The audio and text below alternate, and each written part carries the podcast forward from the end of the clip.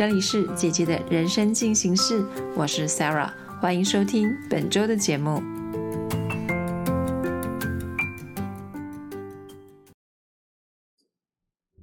Hello，大家好，我是莎拉，很高兴这个礼拜又在姐姐人生进行式中跟大家见面哦。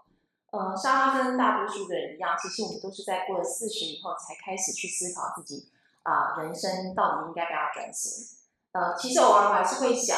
呃，如果我们早一点去思考这个问题，是不是我们的人生就会有更多的可能，或者是更多的机会？所以在这个礼拜呢，我们请到一位好说上面的创作者何优思老师，请他从他的人生故事来分享他自己做人生转型的一个故事。他原本呢是一个拥有呃大家人人称羡铁饭碗的一个公务人员，然后转变成。一个呃专职的，同时也是专业的瑜伽老师。我们透过他的故事，可以让大家知道，在人生转型过程之后，可以对自己的四十以后的人生会有什么样的改变。所以今天我们就来欢迎他。那我们先请老师跟大家打声招呼吧。Hello，大家好，我是何佑思。那是不是可以请老师先简单的自我介绍一下？哦。我叫何佑思，Phoebe 老师，然后我教瑜伽已经十多年了。对，嗯，老师是最早一开始的时候是从什么时候开始接触瑜伽的？呃，我大概是三十三岁进入公家单位，那那时候呃，公家单位中午有午休时间，那同事就想要邀集集体一起练习瑜伽，所以就是从那个时候。呃，很懵懂的去练习瑜伽，然后也就是在闲置的办公室里面练习，然后就开启了我的瑜伽学习之路。嗯，一般人如果接触瑜伽，顶多可能就像是我们呃，只是去上瑜伽课而已。嗯。可是老师，为什么你会想要成为一个瑜伽老师？这中间是什么样的原因？嗯，决定担任嗯专职的瑜伽老师，当然导火线是源自于就是兼职当瑜伽老师被同事呃揭发，然后密告到上级，那就是我的工作那时候是不允许去兼职当瑜伽老师的，那也就是因为受到了惩处，然后在那个时候我就开始思索我自己的未来人生方向。我觉得说，我在瑜伽的练习里面，每一次踏上那个瑜伽垫，嗯，其实讲起来现在还是蛮感动的。我会觉得他踏上瑜伽垫是很感动，然后很开心，然后可以让我忘记很多事情。呃，无论在当下的练习，呃，就是带给我身心的一些帮助，或是说。呃，带给我很多的改变，所以呃，我决定那时候，我决定既然是开心的事情，我为什么不让它延续下去？因为我如果我再继续待在朝九晚五的工作，我的心情是被压抑的，我是不开心的。那我觉得，呃，因为这样子，我的工作已经被贴上有一个标签，一个污点。有可能之后，我即使再怎么表现，有可能都会被打打折扣。所以我觉得，与其这样子，我不如转换一个我自己开心的工作职场，就转换一个跑道。所以，也就是我就是抛开，勇敢的迈出这一步。哎，当初是就是因为这个原因，所以让你勇敢下的决定。对你那时候没有身边周遭的人反对吗？因为你已经到，你已经有一个很好的工作了，在呃，家人也没有过分的去呃制止，或是有过分的意义。对，然后我觉得自己勇敢的信念很重要吧，因为你是真的很热爱这个东西。对，我觉，而且我觉得它真的带给我很多身心、身心各方面的转变。那你觉得？瑜伽这件事情带给你自己生活上面最大的改变是什么？我觉得让我去正向思考很多事情，对，有正向的态度就对了。对，就是面对很多事物、人事物，都会以正向、以包容、比较宽恕的心情去面对、去处理。嗯哼，我我的哎，身体是可以让我自己控制的，然后我的心是自由的啊。我觉得这一点蛮重要的。OK，然后心情是开朗的。开朗，所以你每一天的教课，你都会心情非常的好。对，嗯哼，包括教课，包括练习。哦，对，所以所以你现在当一个老师，你其实每天还是得自己持续不断的练习。对，不管是进教室，呃，找特定的老师练习，然后还有自己的练习也很重要。嗯哼，对那像我不知道老师以前个性上是属于哪一种，是比较偏内向的，还是说比较呃热情的？因为如果你原本的上班环境其实是比较封闭性的，可是今天你要去接触的是不同的学生，嗯，那老师必须要很主动。那你嗯觉得这中间从原本的上班族，然后变成一个老师，你觉得这中间最大的差别是什么？我觉得本身我自己的个性其实就是，呃，还是蛮热情的。对，也是有点外向，只是因为我工作在那个环境，不能让我说过度的外向，哦，所以其实其实那份工作对我来讲，其实本身就已经有点压抑我的我的情绪，压抑我的心情。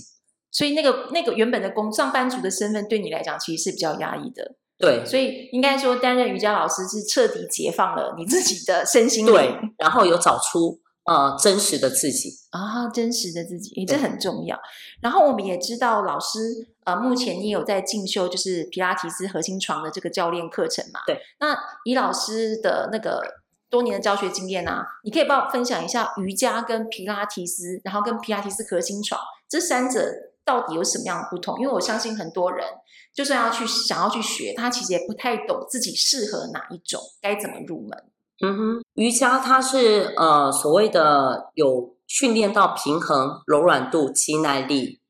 所以它是比较有点属于全全方位的锻炼。那它是呃，如果你在瑜伽如果是属于呃，如果是属于伸展那一部分的话，呃，它又可以结合静坐、冥想、呼吸，然后又可以达到放松，还有疗愈自己的身心这一部分。嗯哼，那呃，皮拉提斯这一部分的话，它比较是着重于肌肉层的锻炼。哦，对，那如果你说呃，它跟垫上的又有什么不同？其实皮拉提斯它是比较呃，它是源自于德国嘛，嗯哼，对，德国那个呃约瑟夫普普拉提，对啊、呃那位先生，因为他自己本身他是呃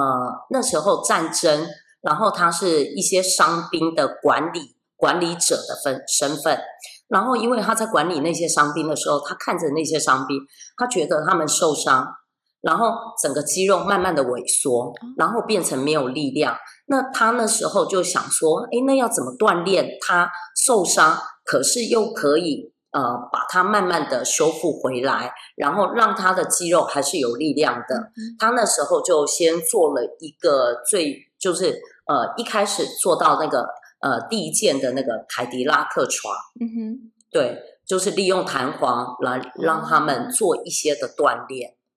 所以，呃，他比较不一样的就是，他，呃，他是从受伤伤兵的身上看到，然后以至于设计这个皮拉提斯床。对，哎，所以听起来的话，会觉得说，如果可能自己本身，呃，像我自己好了，我我以前的那种长期的职业伤害，例如说我的嗯腰其实很容易痛啊，对对对，然后呃，其实整个肌肉都很紧绷。其实如果真的要去从事呃瑜伽类的运动，其实会适合先从呃皮拉提斯进入，然后可能让是不是让整个身体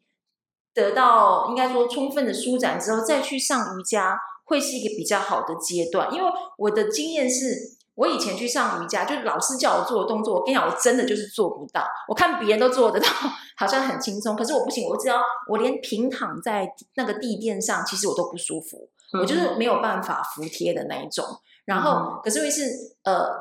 老师会用同样一套的方法去教教导我们。然后那时候那个年代，我们又没有辅具这种东西，就变成说我可能其实上一堂，我真的就会不想要再继续下去。可是经过刚刚老师的这样子的解解说来说，我好像觉得应该是，如果我可以从皮拉提斯进入，然后可能是先修复我的身体之后，再去进一步踏到老师所谓的瑜伽的身心灵的结合，我觉得这个好像是一个蛮好的一个过程。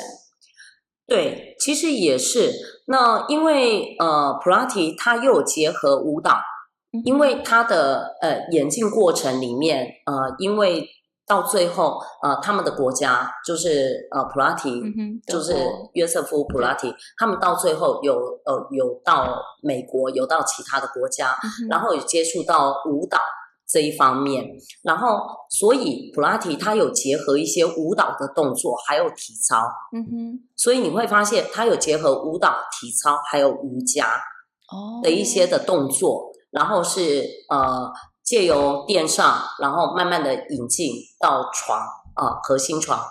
对，然后你就会发现借由垫上，然后核心床的一些器械的锻炼，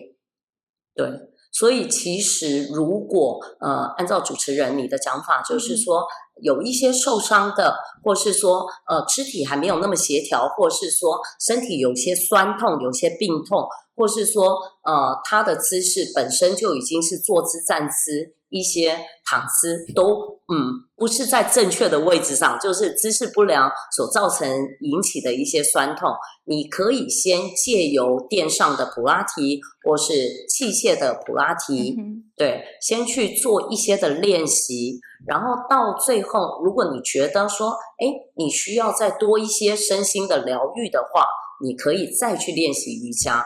哦，我觉得这是一个很好的很很完很完美的结合。对对对对嗯。然后我想知道，呃老师你一般上课的话，学生的年龄层大概都分布在哪个阶段？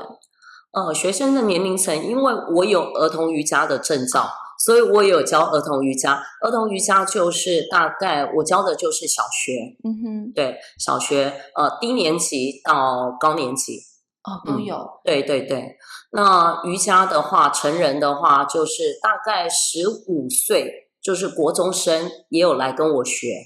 一直到呃，其实六十几岁的先生啊，或是太太都有。那如果是年纪比较，应该说四十岁以后的人，你你嗯。来上老师的课，他们通常遇到的问题都是哪一类他们会是膝盖的问题，啊？膝盖的问题。对，就是呃膝关节退化，嗯或是呃髋关节曾经有受过伤，嗯，还有就是呃年轻人他们就是肩关节，然后年轻人大部分就是手机滑太多，三 C 产品用太多，对，以至于说呃肩颈有些酸痛的问题。所以他们透过瑜伽这样的运动，其实可以舒缓他们这些疼痛。对，那其实到底上这个瑜伽要多久才会有效果？其实我觉得说耐心跟毅力很重要。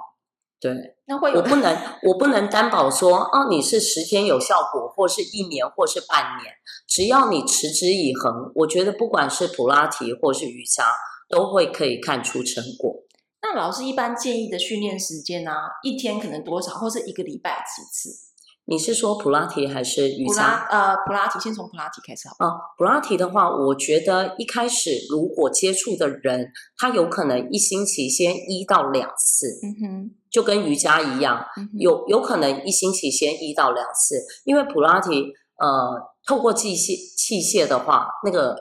普拉提床的话，因为它是比较注重，它跟瑜伽不一样的就是它比较注重于核心的锻炼，嗯哼，所以它比较不会是呃让你呃讲究那些身心啊，对，它只是比较注重于呃矫正你一些错误的姿势，嗯，还有就是肌肉层的锻炼。嗯哼，那所以呃，如果有些人还不适应的话，我会比较建议一个星期先一到两次，先让他熟悉这种步调，熟悉这样的训练，免得说他回去。肌肉酸痛个两三天，然后马上又要下一次的练习，他可能就觉得说这样子对他来讲是一个压力，对对，因为肌肉好不容易 酸痛个两三天已经要消除了，然后马上又要去锻炼，所以我会觉得说让他一个礼拜先一到两次，哦，嗯对，然后慢慢的，哎，如果觉得他呃觉得还需要再进阶，或是他觉得身体已经适应了，才可以再增加次数。老师是呃，应该说你是四十三岁以后开始就是正式放弃你公务员的身份，然后成为一个专业的瑜伽老师。对，那其实你在自己跨入四十以后的嗯，呃生活上面，你自己觉得你自己最大的改变是什么？我觉得我最大的改变了，呃，就是勇敢啊。我觉得对，因为我四十三岁那一年，我勇敢的迈出我人生的转换转换职场的第一步啊。所以你觉得啊，所以勇敢带嗯，带来你最大的改变就对。然后学习，嗯哼，我所谓的学习，就是呃，从一片瑜伽垫上的学习，把那个精神、把那个想法、把那种观念带到我的日常生活当中。因为呃，其实瑜伽就像下犬式，我不晓得你知不知道下犬式。下犬式其实呃，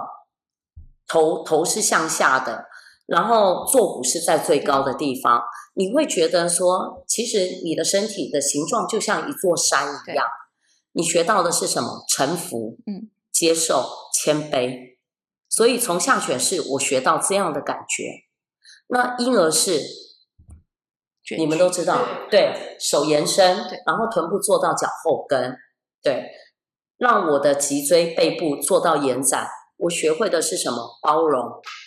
感恩，对，因为呃，婴儿式的那个姿势让我想到我的妈妈，嗯哼，你就会想到说，哦，感恩她带来我的生命，孕育出我的生命。对，那像战士二，我就拿最最常呃大家最常做的战士二来讲，你学到的是什么？有力量啊，，power，对，英勇，就像一个战士一样，对吧？所以我会把那那些瑜伽做到的每一个动作，就像术士，我也会想着顶天立地的概念。然后舞王就是大家常常看到那个舞王的姿势，嗯，那个我会学到的是有自信，胸开阔，有自信，然后感觉到是明亮的，是光明的。所以我会把瑜伽的一些动作，让自己哎带到日常生活当中，然后沉淀。我觉得像静坐冥想的时候，让我就是当下就会比较让我的心情比较沉淀、沉稳下来，比较不会去想一些不开心的事情。然后即使呃跟人家发生一些争执，或是遇到一些不顺遂的事情，也能够慢慢的让自己的心情平稳下来，然后疗愈。我觉得瑜伽，像我身体受伤的时候，或是说我心情受伤的时候，遇到一些不如意的人事物，一些挫折，可是我会借由，因为那时候还没有接触到皮拉提斯床，对，然后哎，我就觉得瑜伽就会让我有疗愈的效果。嗯哼，那当然，我是因为这次受就是出车祸，然后接触这个皮拉提斯床，哎，我觉得也是有让我身体达到修复的效果。哦，对，哎，那老师你自己在除了说你四十岁以后你成为一个瑜伽老师，是你、嗯应该是说一个勇敢踏出的第一步以外，那你自己在你四十岁的人呃之后的最呃的时间里面，你还有什么样的目标想要去做吗？我觉得就是做自己。我所谓做自己，就是呃不会造成别人的负担，或是呃不会跟别人有任何在不造成家人啊或是周遭环境的冲突底下，勇敢的做自己。那我觉得不要太在乎别人的眼光，有的时候我们很在乎别人的眼光，然后就是以至于压抑自己，然后有很多人都觉得，哦，四十岁了，呃，可能女女人四十岁了，结了婚了，你就是要守住这个家，然后就是要压抑自己，呃，大门不出，二门不迈。以前人的观念是这样，就是你只是守护好这个家园就好，然后也不要想要学什么，也不要想要去做什么事情，什么人生计划都别谈，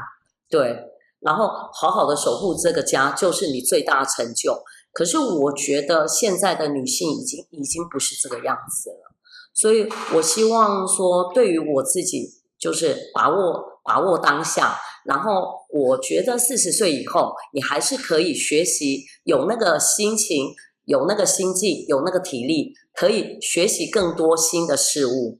对，不要只有守成在自己的一个角落、一个天地。其实应该听起来你现在很满意你自己呃四十岁的生活样貌。对吗？嗯，我还蛮满意目前自己的生活样貌。那你有想过，你五十以后你会想要往什么样的方向前进吗？还是会就是说持续在瑜伽这条路上前进？嗯，其实我现在已经五十一了，啊，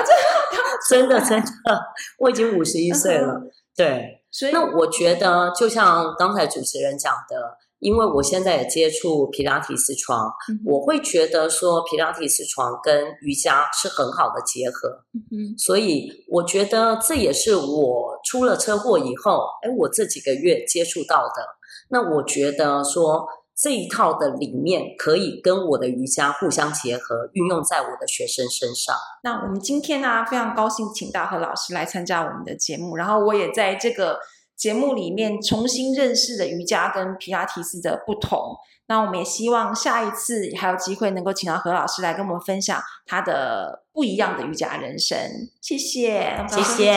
拜拜。本周的节目就到这里结束喽。欢迎四零以后的朋友加入好说，成为我们的创作伙伴。也别忘记每周收听姐姐的人生进行式，让好说陪伴你度过四零后的美好生活。